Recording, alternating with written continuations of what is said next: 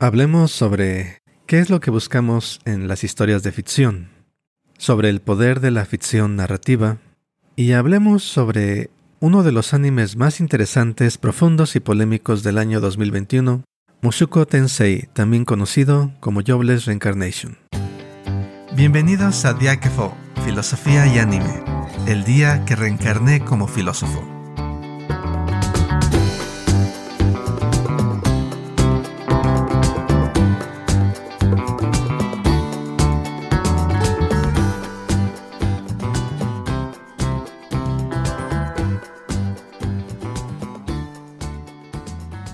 Gracias por acompañarnos de nuevo en este podcast donde hablamos sobre filosofía a partir de series de animación japonesa. Mi nombre es Aquiles y hoy les traigo un comentario con un enfoque diferente al que normalmente acostumbro.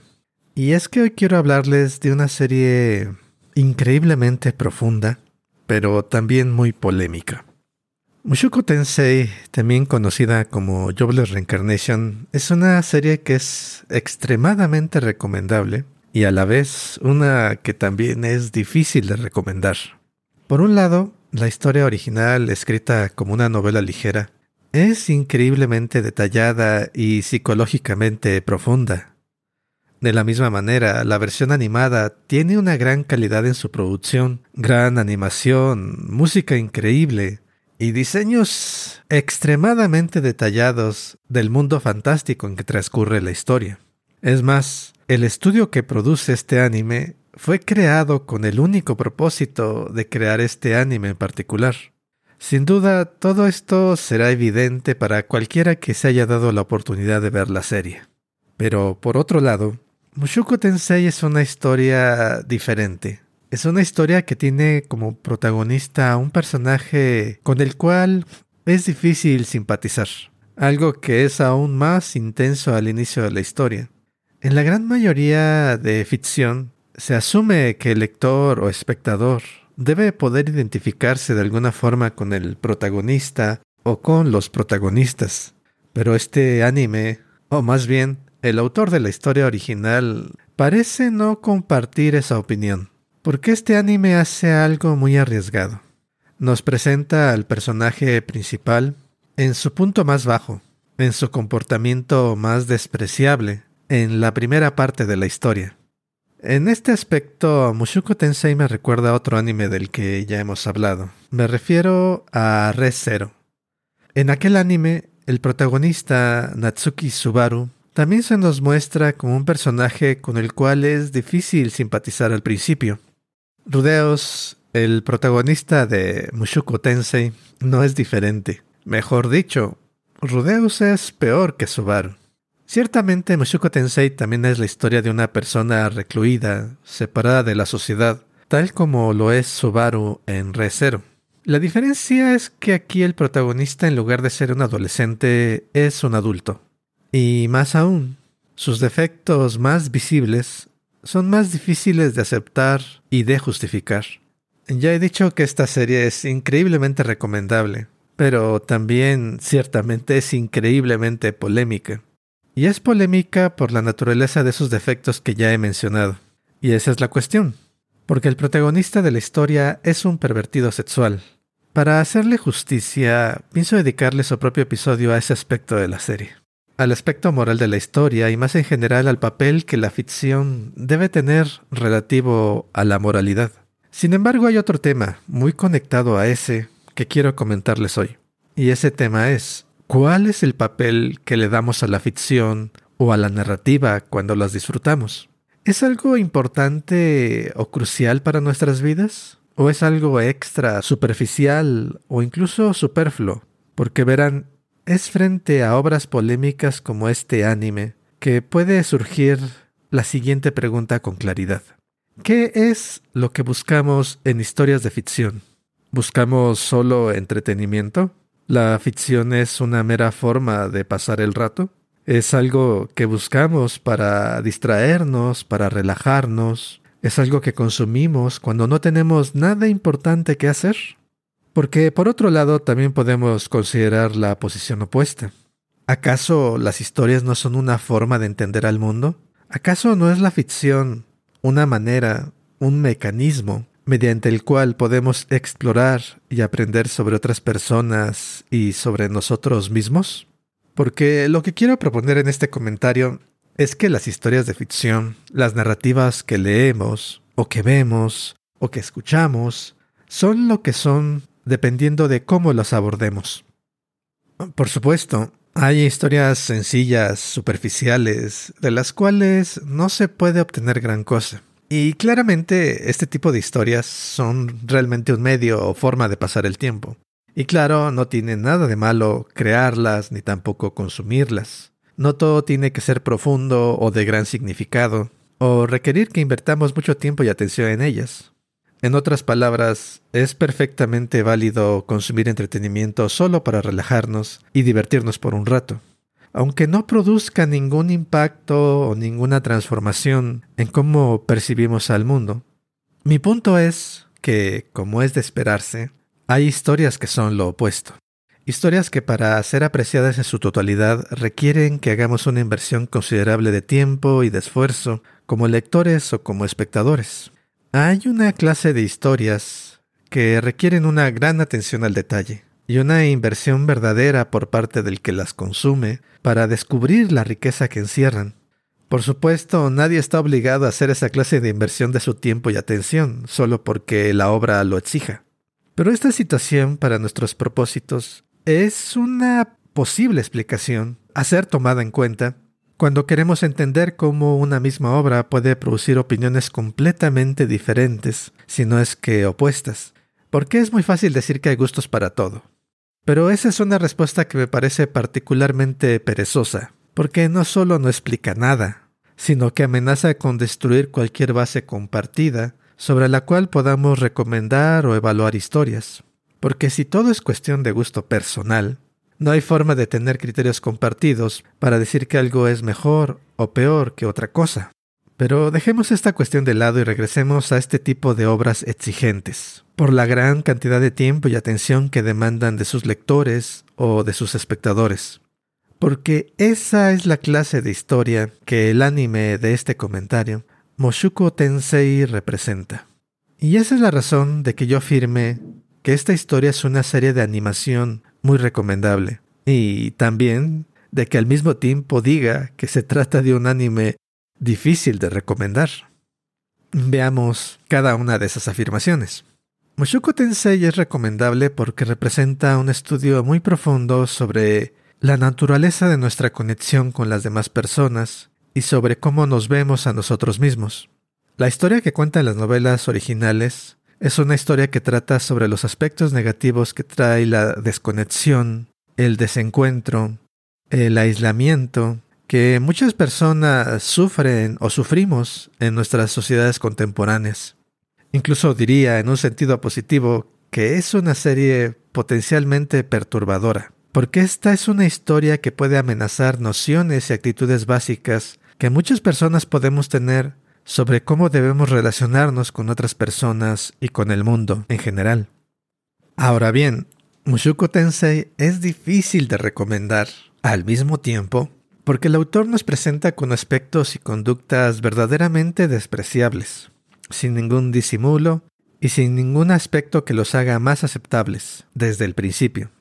De nuevo, ya exploraremos ese tema en otro comentario, pero por el momento baste decir que Mushuko Tensei es una historia de redención, de transformación y de crecimiento. Sin embargo, este crecimiento, este aprendizaje, en términos de la historia requiere cantidad considerable de tiempo. Y no solo requiere tiempo, sino esfuerzo y también sufrimiento por parte del protagonista para que se produzcan tales transformaciones, que muchas veces no son buscadas realmente por dicho protagonista. Y quizás esta forma de presentar este proceso, más lenta y realista que en otras historias, hace que el resultado también sea más impactante. Y la pregunta aquí es si el espectador o el lector tiene el tiempo y la atención para seguir ese proceso. Ya regresaremos sobre estos aspectos en un comentario posterior. Pero lo que quiero comentar en este episodio es que las reacciones fuertes que una serie como esta provoca facilita que pensemos sobre el papel de la ficción en nuestras vidas.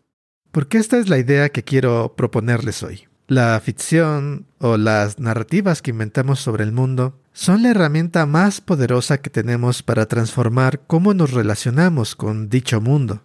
Soy de la opinión de que no son las teorías éticas o filosóficas o las explicaciones racionales en general respaldadas por datos lo que nos transforman o lo que nos hace comportarnos de manera distinta. Son las historias, historias acerca de lo que somos, interpretaciones de lo que nos pasa, narrativas de nuestro papel en el mundo, lo que determina cómo nos sentimos y cómo nos comportamos. Un ejemplo claro de esto son las historias y narrativas religiosas.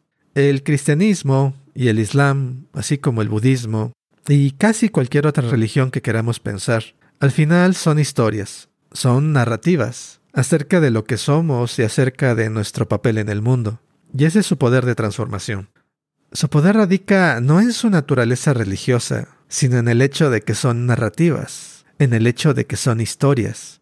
Otro ejemplo está en cómo nos autodefinimos en el ámbito personal. Piensa en cómo te consideras a ti mismo o a ti misma como persona. Piensa en adjetivos como inteligente, tonto, exitoso, fracasado, la forma en que aplicamos o no aplicamos tales adjetivos a nosotros mismos o a otros dependen muchísimo del contexto en que vivimos y de nuestras situaciones particulares. Es decir, esas consideraciones sobre lo que somos son, al final, narrativas, historias que inventamos y nos contamos a nosotros mismos sobre lo que somos y sobre lo que son otras personas. Más aún, todo el tiempo estamos interpretando y reinterpretando lo que nos pasa. Todo el tiempo estamos contando a otras personas y a nosotros mismos historias sobre lo que nos pasa, sobre nuestras relaciones y sobre nuestras dificultades. Y todos sabemos que esas historias se transforman y modifican con el tiempo. Y lo importante aquí, en mi opinión, es que conforme tales historias se modifican, también cambia la forma en que nos sentimos hacia nosotros y hacia otras personas. Y claro, inevitablemente también cambia nuestro comportamiento, lo que creemos que es posible en el mundo para nosotros y lo que esperamos del mundo también. Las historias de ficción no son diferentes, son ventanas al mundo, interpretaciones de cómo funciona el mundo o quizás de cómo quisiéramos que funcionara, que nos dan perspectivas y herramientas para entender nuestro mundo, el mundo real en el que vivimos. ¿Por qué las historias inventadas nos resultan tan llamativas? ¿Por qué la narrativa es un fenómeno universal al que nuestra especie dedica tanto tiempo y energía?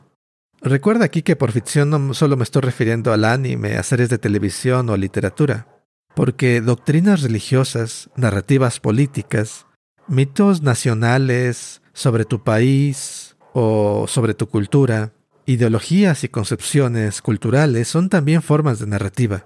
Y respondiendo a las preguntas de por qué les dedicamos tanto tiempo y energía, yo creo que es porque la ficción narrativa es una forma fundamental para nuestra especie de entender e interactuar con el mundo. Es un método poderoso para encapsular experiencias, formas de ver el mundo y perspectivas, de forma que podamos transmitirlas a otros de la manera más efectiva posible. Porque consideren, la mera teoría el mero pensamiento objetivo, donde pensamos sobre el mundo de forma separada de nosotros, de forma distanciada, realmente no nos hace cambiar. Puedes ser un experto en ética o en doctrina religiosa, pero esa teoría no necesariamente te va a volver mejor persona en términos éticos o religiosos. Es cuando nos metemos en la historia, cuando participamos no nada más con la mente, sino también con nuestras emociones, con nuestras sensaciones, con nuestro cuerpo, por así decirlo, en relación a personajes que son como nosotros, que una perspectiva que no teníamos antes, una consideración sobre el mundo que nos era desconocida hasta ese momento, pueden volverse parte de nuestras vidas. Porque en las historias de ficción, en las narrativas, no es solamente la mente la que participa, sino también el resto de lo que somos. En la ficción, entran en juego emociones, sentimientos, pensamientos, en una red que abarca situaciones concretas, situaciones conectadas a personas y mundos específicos, que podrán ser ficticios, pero que son similares a como nosotros vivimos en el mundo, de forma específica y particular. Y es por eso que pueden tener un efecto transformador. En otras palabras, las descripciones teóricas, a pesar de su poder de generalización y de abstracción, tienen un alcance y poder muy limitado sobre nuestras vidas particulares, porque nuestras vidas no son fenómenos generales ni fenómenos abstractos. Nuestras vidas son fenómenos específicos, particulares, que se dan en un entorno concreto y determinado. No vivimos como abstracciones. Por supuesto, no solamente por leer ficción o por ver anime las personas nos transformamos y cambiamos. De nuevo consideremos a las historias religiosas. La ficción religiosa ciertamente tiene poder, pero lo tiene en virtud de su repetición. Es la exposición repetida o continua a ciertas formas de ver al mundo expresadas en historias, lo que tiene el potencial de cambiar nuestro comportamiento y nuestra relación con el mundo y con los otros. Y a esto me refería cuando al principio preguntaba, ¿cuál es el papel que le otorgamos a la ficción o a la narrativa en nuestras vidas? Porque incluso aunque no leamos novelas, ni veamos anime, ni películas o series de televisión, hemos estado rodeados de narrativas desde el momento en que nacimos como seres humanos. Más aún, todo el tiempo estamos creando historias sobre nosotros, sobre otras personas, sobre nuestras comunidades, sobre el gobierno y sobre muchas cosas más. Todo el tiempo nos estamos narrando cómo funciona el mundo, y esto lo hacemos sin proponérnoslo. No es un acto realmente deliberado o meditado. Simplemente vamos por la vida absorbiendo, creando y modificando toda clase de narrativas personales sin darnos cuenta de que lo estamos haciendo. En ese sentido, creo que vale la pena considerar que podemos exponernos deliberadamente al poder transformativo de las historias. No en un sentido pasivo, sino en un sentido activo y participativo. ¿Qué significa volvernos activos con respecto a nuestras narrativas? Es un tema que creo escapa a este episodio y quizás al podcast como tal. Pero considerémoslo desde la perspectiva de disfrutar historias de ficción, como aquellas que encontramos en anime, en películas, en series de televisión o en literatura. En ese sentido, podríamos convertir el acto de disfrutar historias de ficción en general en un proceso que nos ayude a pensar y a entender el mundo y a entendernos a nosotros mismos. Todo lo anterior depende, claro está, de que tengamos la inclinación, la energía y el interés para hacerlo, pero creo que vale la pena considerar esa posibilidad de hacer que la ficción sea más que mero entretenimiento. De hecho, para mí al menos, esa es la idea detrás de este podcast, de hacer que la ficción del anime sea más que un mero pasatiempo. Con el contexto anterior, puedo decirles que la serie animada de Moshuko Tensei es de una calidad fuera de lo ordinario. Las expresiones faciales, el detalle del mundo, la animación de la magia, los efectos sonoros y por supuesto la actuación de voz han sido producidas a un nivel que se encuentra más fácilmente en películas que en series de televisión. Pero esta calidad del anime es motivada precisamente por la calidad de la historia original. Como les mencionaba al inicio, el estudio de animación fue formado expresamente para hacer este anime una realidad. Creo que ese detalle basta para darles una idea del entusiasmo que los creadores de este anime tienen por las novelas originales. Y regresando a la naturaleza polémica del anime, por supuesto debo reiterar la advertencia. Esta es una historia increíble, precisamente por aquello que la hace polémica. Es una visión completa, en mi opinión, de lo que somos, con nuestros defectos y con nuestras virtudes. No somos completamente malévolos ni completamente bondadosos. No somos ángeles, pero tampoco somos demonios. Como ya he dicho, ya habrá tiempo para regresar a estos temas en otro episodio. Por el momento, reitero la recomendación en este otro sentido. Tenemos aquí una gran historia, muy recomendable, pero que requiere una inversión de tiempo y de atención significativas. Al menos para mí, esa inversión no fue nada difícil de hacer, ya que la historia me parece fascinante. Y ciertamente, el inicio es justificablemente uno que no va a ser del gusto de todas las personas. Porque, como ya he mencionado, el protagonista, al menos al principio, no es alguien con el que sea fácil simpatizar desde el primer episodio, o en el segundo, o en el quinto. Así que si deciden ver este anime o leer las novelas, están advertidos. Pero si desean hacerlo, con Mushuko Tensei y con su protagonista, Rudeus, les espera una de las mejores construcciones de mundos ficticios que conozco, así como una exploración muy profunda acerca del autorrechazo, de la adquisición de empatía por los demás y de nuestra capacidad para crecer y mejorar como personas.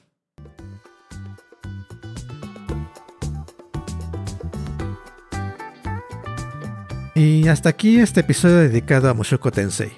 Sin embargo, quedan muchas cosas que comentar. Esta serie en particular, al ser polémica y recomendable, se presta no solo para hacernos preguntas, sino para replantearnos suposiciones básicas desde donde dichas preguntas se hacen. Por ejemplo, un tema que para mí resulta muy interesante es pensar sobre la moralidad, tanto desde el interior de la historia de Rudeus, el protagonista de esta serie, como desde la relación entre ficción y moralidad en el mundo real. Tanto si han visto la serie como si no, como siempre sus ideas, comentarios, críticas y sugerencias son bienvenidas. Les recuerdo que estamos en Instagram, Facebook y YouTube y pueden comunicarse con nosotros a través de cualquiera de esas plataformas. Nos encuentran en todas ellas como Diáquefo, Filosofía y Anime. También, si así lo prefieren, recuerden que pueden escribirnos a nuestro correo electrónico filosofía y anime gmail.com filosofía y anime gmail.com Todos los episodios y toda la información de contacto está disponible en nuestro sitio web filosofiayanime.com filosofiayanime.com Cuídense, nos escuchamos en el próximo episodio de Diáquefo, Filosofía y Anime. Hasta entonces.